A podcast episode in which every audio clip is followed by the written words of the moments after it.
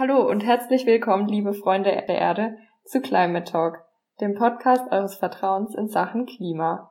Mit Alex und Anna. Hallo. Letzte Woche haben wir uns schon mit den Wechselwirkungen zwischen dem Ozean und der Atmosphäre beschäftigt. Zu Gast war Dr. Werner Eschbach und auch heute ist er wieder unser Gast, weil wir einfach so viele spannende Fragen hatten, die wir mit ihm besprechen mussten. Letzte Woche ging es hauptsächlich um die, um die Wärmespeicherkapazität des Ozeans und wie Meeresströmungen verlaufen.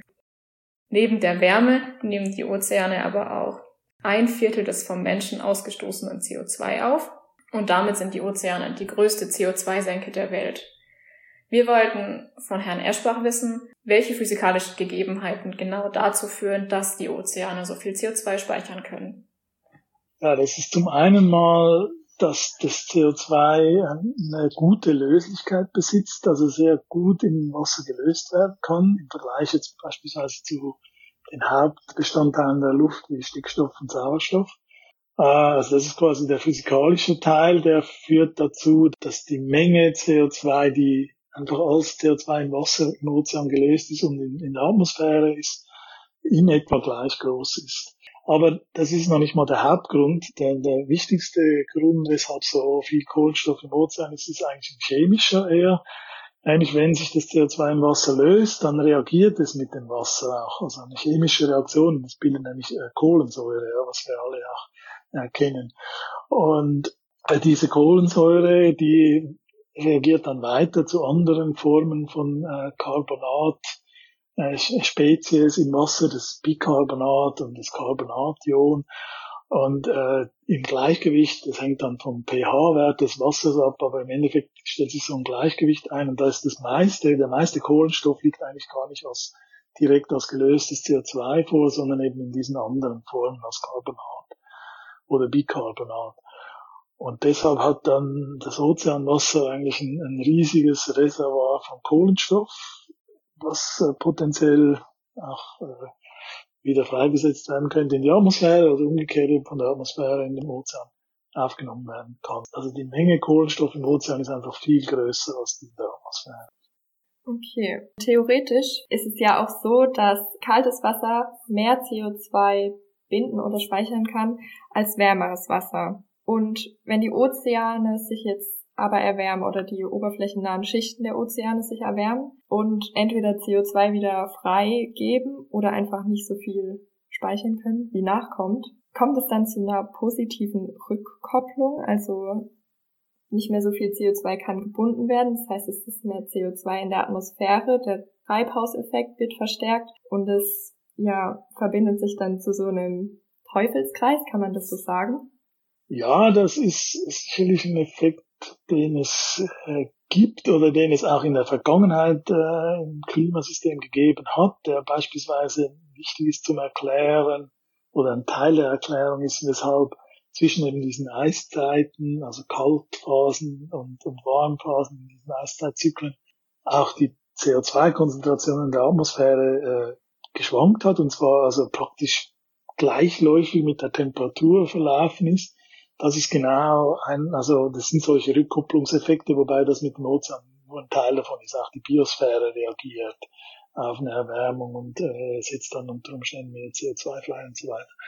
Also die, die Löslichkeit äh, des CO2 im Wasser, die ist temperaturabhängig und die ist, äh, die nimmt ab, wenn es wärmer wird. Das heißt, er kann weniger gelöst werden, es würde dann mehr in der Atmosphäre verbleiben. Dieser Effekt ist aber für die Änderungen von Temperaturen, die, die wir da so haben, also im Bereich 10 bis 20 Prozent würde ich mal sagen. Das ist nicht so stark, dass das alleine dann so zu so einem ja, so starken Rückkopplungseffekt führen würde. Das ist quasi so ein, so ein Runaway-Klimaeffekt, es wird dann immer wärmer und noch wärmer.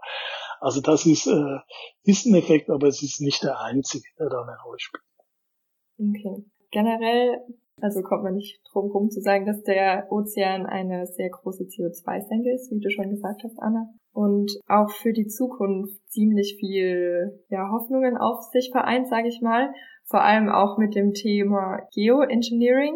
Und zwar werden damit mit dem Geoengineering Methoden erforscht, den Klimawandel aufzuhalten in Bezug auf den Ozean, zum Beispiel das Radiation Management und das beeinflusst zum Beispiel die Albedo, ähm, indem man mehr helle Flächen auf dem Ozean schafft, mehr Sonnenstrahlung reflektiert wird oder die Ozeandüngung, die ich auch ziemlich interessant fand. Und zwar provoziert man dann mit verschiedenen Zugaben in das Ozeanwasser ein verstärktes Algenwachstum. Und diese Algen, die sollen dann mehr CO2 binden. Und so wie die beiden Methoden gibt es ganz viele verschiedene Geoengineering-Ansätze. Ähm, da wollte ich mal fragen, was Sie als Experte davon halten und also von so starken Eingriffen in die natürlichen Systeme und ob es da vielleicht auch realistische, anwendbare Geoengineering-Methoden gibt. Ja, das ist ein großes Thema, kann ich jetzt lange drüber referieren.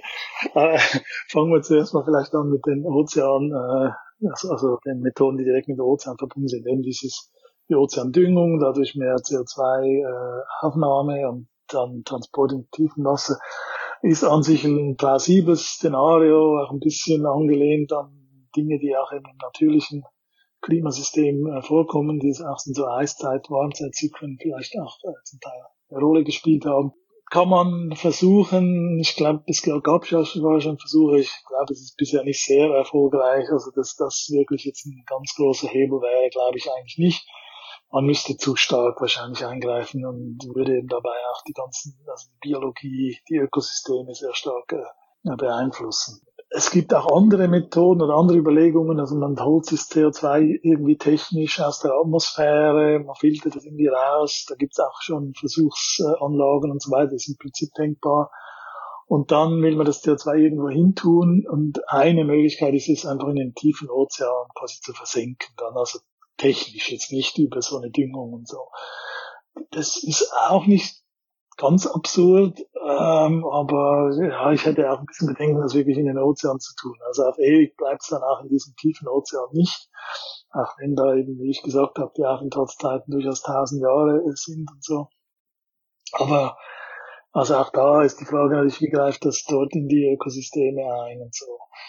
Eine andere Möglichkeit ist, man bringt das CO2 dann irgendwo in, in den Untergrund, beispielsweise in tiefe Aquifere, also so also Schicht, durchlässige Schichten im Untergrund. Das ist vielleicht die bessere Idee. Ist auch in, durchaus in meinem äh, Forschungsfeld äh, so drin.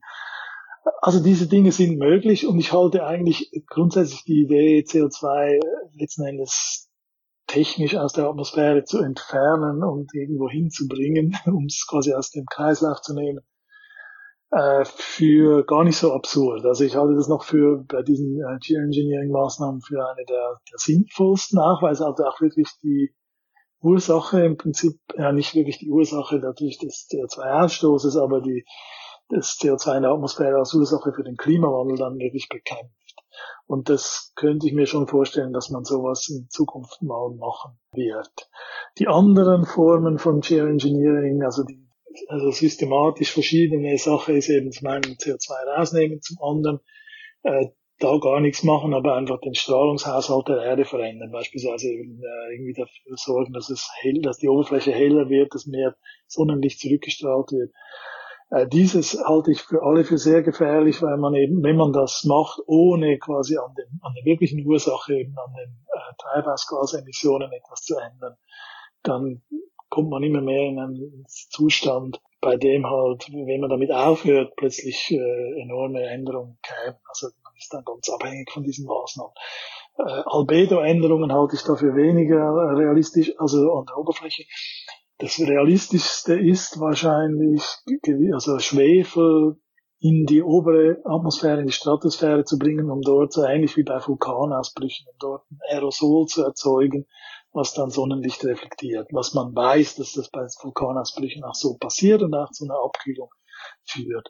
Also das könnte gehen, ist aber natürlich auch aufwendig, ist auch sehr unsicher, wie das dann wirkt, wo es wirkt, wie es sich beispielsweise auf den Wasserkreislauf auswirkt, etc. Also, also alles sehr, sehr, sehr, sehr risikobehaftet natürlich und es gibt ja dann für jetzt so Maßnahmen, CO2 aus der Atmosphäre zu schaffen, ja keine endgültige Lösung. Oder außer man man sagt, okay, man verfrachtet das Gas irgendwie in, ins Weltall. Also sonst verschiebt man ja mit allen anderen Methoden das Problem nur um viele, viele Jahre nach hinten.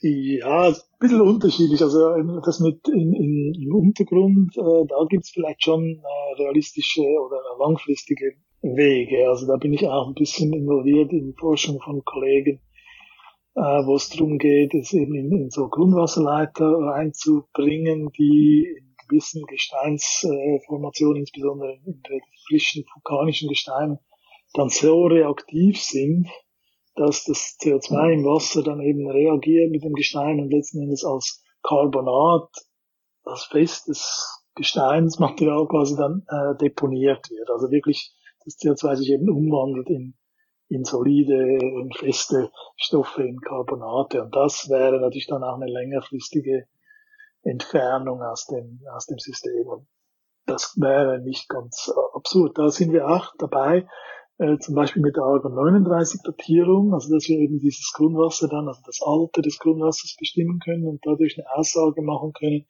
wie schnell läuft denn diese Reaktion beispielsweise ab, also dass, dass das CO2 dann eben ausfällt als Carbonat. Ja, also das äh, würde ich mal sagen, ist nicht ganz absurd. Aber dass das dann in dem Maßstab geschieht, also dass wir, die Menschheit stößt heute 40 Milliarden Tonnen CO2 aus, und die alle wieder quasi dann rauszuholen und irgendwo in den Untergrund zu, ver, zu verpressen, das ist einfach gigantisch. Ja. also nicht, nicht wirklich die Lösung unseres Problems. Kann es nicht sein. Ja, ich glaube, es ist eher so ein, längerfristig könnte es ein Beitrag mhm. sein, um einfach auch das Klima dann noch etwas zu stabilisieren oder schneller wieder runterzukommen von einem Maximum von CO2 in der Atmosphäre. Aber es ist nicht die alleinige Lösung, ganz klar. Wir hatten jetzt gerade eben schon uns über die Beeinflussung der Albedo durch hellere Flächen unterhalten und zu dem Thema haben wir auch eine Hörerfrage bekommen. Ähm, da muss ich jetzt ein bisschen ausholen, weil die Frage schließt sich eigentlich dann an. Ich fange einfach mal an. Also die Verschmutzung der Meere, darüber spricht man ja eigentlich überall, also ja immer in den Medien. Und dann haben wir die Frage bekommen, ob wenn ich jetzt auf Plastik verzichte, ob ich dadurch dann was Gutes auch fürs Klima tue oder ob das Ganze nur Naturschutz ist. Und ob es nicht auch sein kann, dass diese Plastikinseln, weil sie ja eine andere Farbe haben als das Meer, das Licht anders reflektieren, also die Albedo beeinflussen und dadurch zum Beispiel den Treibhauseffekt verstärken können. Ja, äh, also ich würde sagen, das ist ein sehr, sehr kleiner Effekt. Ähm, tatsächlich würde ich bei dieser ganzen Plastikdiskussion eher von äh, Naturschutz, Umweltschutz sprechen. Und das ist auch ein echtes Problem für natürlich gewisse Lebewesen im Ozean und, und letzten Endes auch für die Menschen wieder, weil es ja in den Nahrungskreislauf dann auch übergeht und so. Aber es ist bezüglich Klima, würde ich jetzt sagen, ist diese ganze Plastikthematik äh, sehr, sehr randständig. Ja. Ob jetzt solche ja, Plastikinseln auf dem Meer dann da die Albedo des, oder des Meeres, der Meeresoberfläche wesentlich verändern. Könnte sein, dass es ein bisschen heller war. Also tatsächlich ist die Meeresoberfläche relativ dunkel, also da wird wenig Licht reflektiert und insofern wird da viel Energie aufgenommen. Ich denke, die, das Plastik würde es eher heller machen, würde es eher mehr reflektieren, was eigentlich zu einer Abkühlung führt. Das wäre also vielleicht dann sogar klimapositiv, wenn man so will. Also würde der Erwärmung sogar vielleicht ein bisschen entgegenwirken. Aber aber ich denke, das sind sehr, sehr kleine Effekte. Also da, so riesenhaft sind dann diese Flächen mhm. auch wieder nicht im Vergleich zum gesamten Ozean. Und deshalb glaube ich nicht, dass das wirklich relevant ist. Und sollte auch jetzt ja nicht das Ziel sein, zu sagen, ja, holt euch alle wieder eure Plastiktüten zurück. Ähm, ja. ja, also das, das, das Plastikmüll zu verhindern, zu vermeiden und zu reduzieren, das ist sicherlich eine gute Sache äh, umweltmäßig, aber fürs Klima ist es äh, meines Erachtens nicht so relevant. Ich würde, also meine persönliche Meinung dazu ist, man sollte sehr viel mehr von dem Plastikmüll auch einfach verbrennen. Damit würde man CO2 natürlich produzieren und, und das Klima anheizen. Aber es ist, scheint mir besser zu sein, als es irgendwo im Ozean einzulagern sozusagen. Und äh, das ist immer noch also ein kleiner Teil äh, gegenüber dem, was wir direkt verbrennen an, an Öl, an Benzin, an Kohle etc. Also dieses, das, das Öl, was wir zuerst in, in Kunststoffe verarbeiten und dann am Ende vielleicht wieder als Müll verbrennen. Ja, wenn es nur das wäre, das wäre ja noch okay. Ja. Das das andere, was wir für die Energiegewinnung und so verbringen, es ist viel dramatischer. Mhm. Und eigentlich auch so Konsum, Energie, Konsum, Müllverbrennung, das ist auch echt ein Thema für sich. Ja, nein, das müssen wir uns merken. Mhm. Genau, das ist natürlich nochmal ein ganz anderes Thema. Ja. Ich würde mal weitermachen mit der nächsten Hörerfrage. Und zwar erstmal die Frage, dann die Erklärung. Werden die Ozeane kleiner, wenn das Klima heißer wird? Und zwar theoretisch, ich musste auch erstmal über die Frage nachdenken, aber durch die Erwärmung, also durch die steigende Erwärmung, verdampft ja immer mehr Wasser als vorher. Und deshalb die Überlegung ist gar nicht so ganz abwegig, dass die Ozeane kleiner werden. Aber dann kommt hinzu, also dass die Stoffe nicht aus unserer, aus dem System Erde rausgehen, sondern dass es alles verknüpft ist. Es ist ein Kreislauf. Und heißt es dann, dass einfach die Prozesse viel krasser werden, also dass dann auch viel mehr Wasser wieder zurückfließt in die Ozeane? Ja, genau. Das, das ist, ist eigentlich eine, eine sehr spannende Frage. Also, äh, es ist ja Gott sei Dank so, dass der Wasserdampf äh, nicht aus der Erdatmosphäre entweichen kann, etwa in den Weltraum oder nur zu einem sehr, sehr geringen Teil. Sonst würde nämlich die Erde austrocknen und wäre das natürlich längst äh, über die Erdgeschichte, so wie beispielsweise Mars oder so, ein relativ trockener äh, Planet ist oder der Mond. Ja. Also die Erde hält das, den Wasserdampf und äh, verliert ihn nicht. Insofern kann da jetzt der Ozean auch nicht weg, äh, wegverdampfen sozusagen.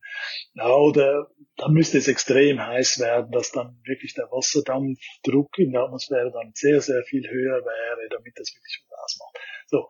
Aber was wirklich passiert ist, wenn es wärmer wird, ja, verdunstet mehr Wasser und insbesondere kann die Atmosphäre, wenn sie wärmer ist, mehr Wasserdampf aufnehmen. Und das ist durchaus äh, signifikant. Also da können wir durchaus bei einer Erwärmung um einige Grad, wie wir sie durchaus, also jetzt schon ein Grad haben und vielleicht noch einige mehr sehen werden, sind das äh, schon 10, 20 äh, Prozent mehr Wasser in der Atmosphäre. Also bei einem Grad ist es ungefähr 7 Prozent. Das heißt, was wie Sie es gesagt haben, der Wasserkreislauf wird stärker. Es ist einfach mehr Wasser, Wasserdampf in der Atmosphäre vorhanden, was natürlich dann auch wieder ausregnet. Also das Wasser kommt ja wieder zurück als Regen äh, und letzten Endes dann auch zurück in den Ozean. Deshalb also das Ozeanvolumen wird durch den stärkeren Kreislauf nicht beeinflusst oder also nur ganz, ganz marginal. Aber die, das Wettergeschehen, eben die Niederschläge und so weiter, das äh, wird beeinflusst und es gibt insgesamt im globalen Mittel mehr Niederschläge, mehr Starkniederschläge, mehr Hochwässer und so weiter. Das sind eben schon durchaus reale äh, Probleme, die damit äh, verknüpft sind. Äh, was aber die Ozeane noch angeht, die Ozeane oder das, also werden nicht kleiner oder das Volumen nicht nimmt durch die Erwärmung nicht ab, sondern im Gegenteil, es nimmt zu. Nämlich zum einen einfach, weil sich das Ozeanwasser ausdehnt, wenn es wärmer wird. Also die Dichte ändert sich, es dehnt sich aus und das führt zu einem Anstieg des Meeresspiegels. Und zum anderen, weil durch die Erwärmung es eben auch zum Abschmelzen von Eis kommt. Also auf Grönland und der Antarktis diese riesengroßen Eisschilde, und wenn diese alle abschmelzen würden, dann äh, könnte man bis zu 60, 70 Meter den Meeresspiegel anheben.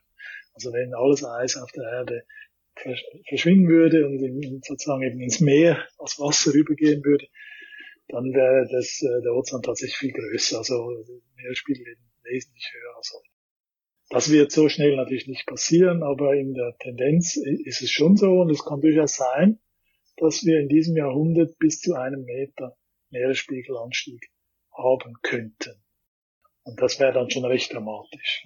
Ja, da würden viele, viele Großstädte hätten da bestimmt Probleme mit, wenn sie vor allem nicht dafür sorgen können, ausreichend Deiche oder Schutzmaßnahmen zu ergreifen.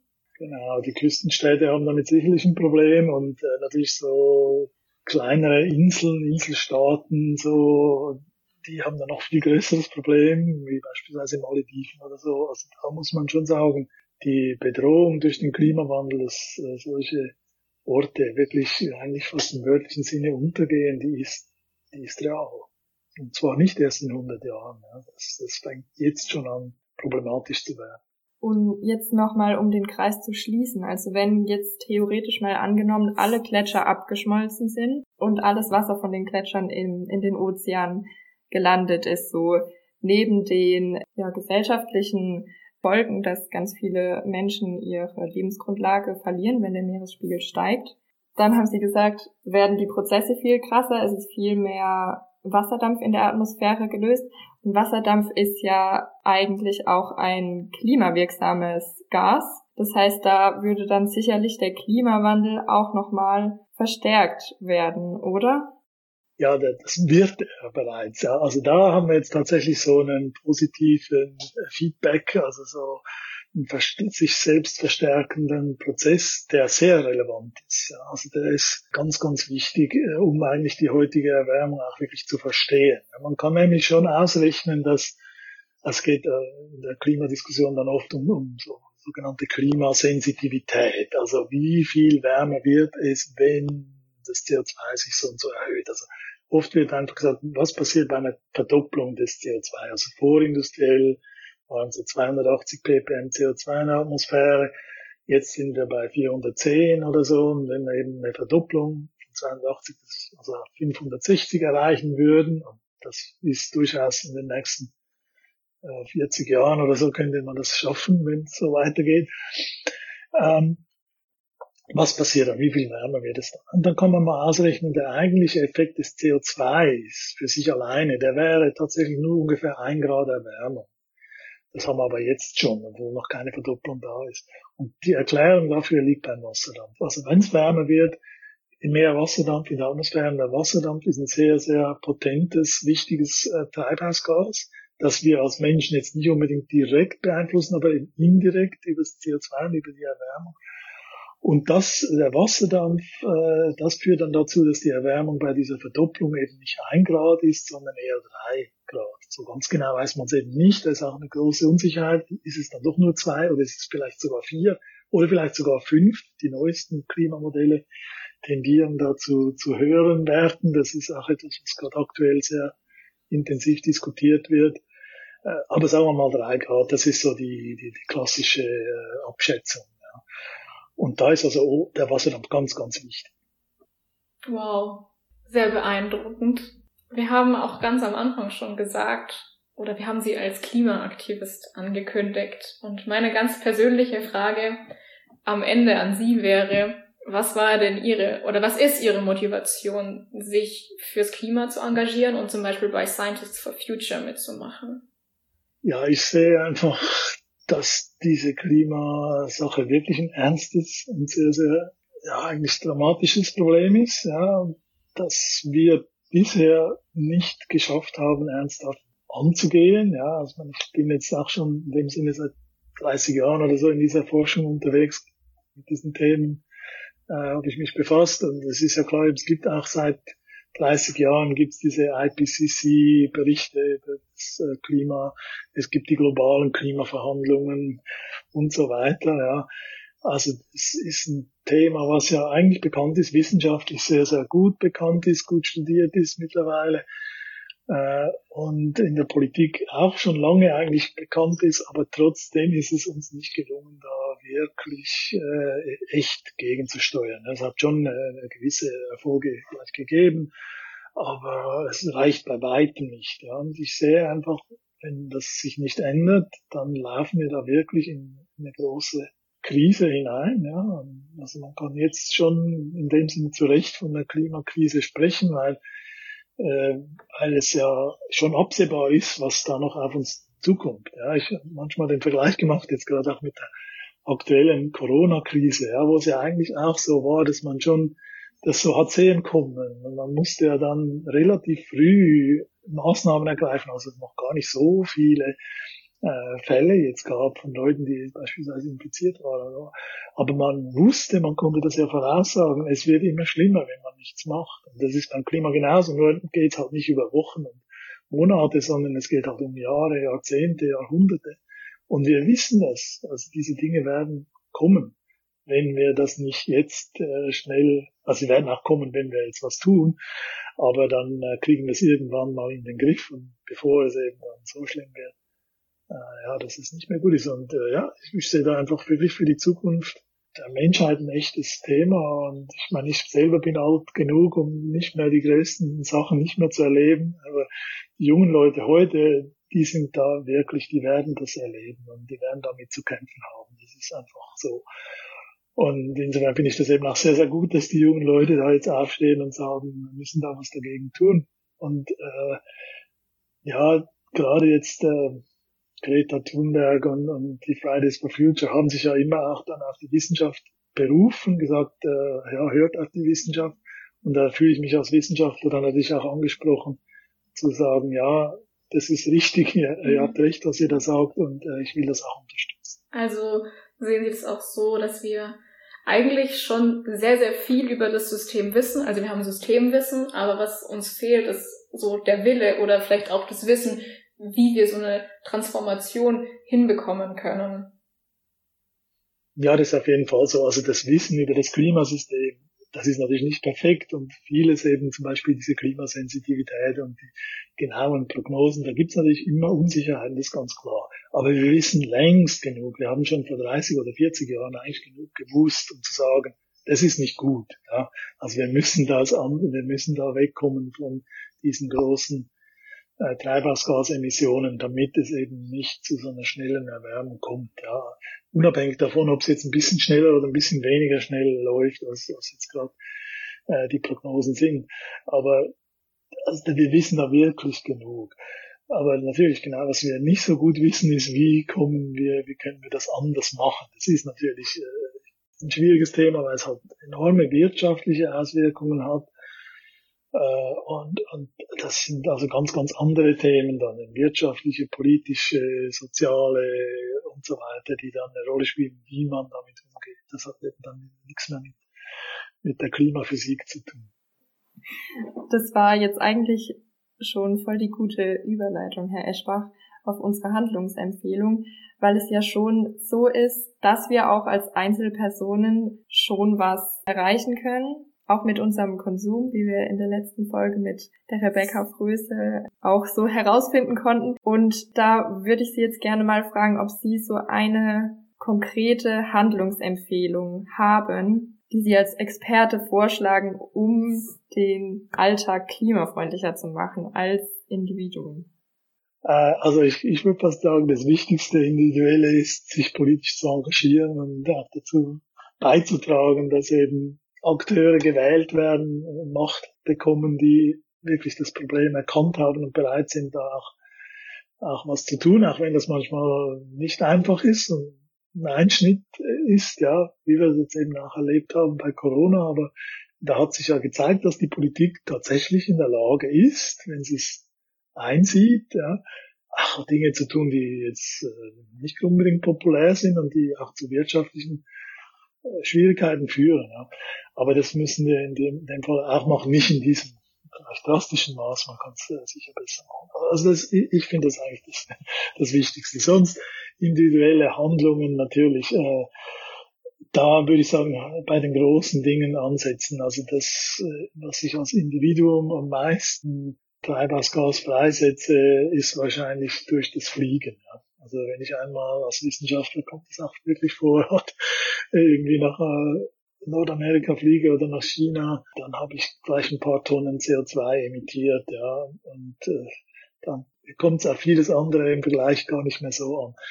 Äh, weniger Fleisch essen ist auch eine gute Sache, das hat auch einen ganz also relativ äh, kräftigen Effekt. Äh, Autofahren ist auch nicht gut.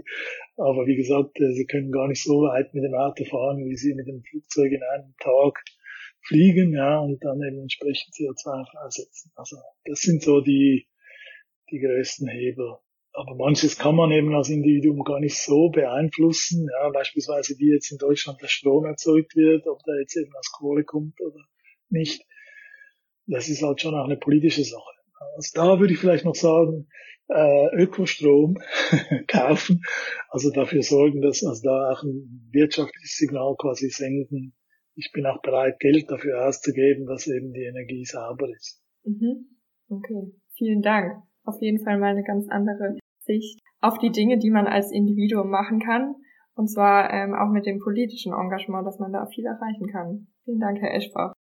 Ja, vielen Dank auch für die guten Fragen. Und ja, es glaube ich, ganz gut gelaufen.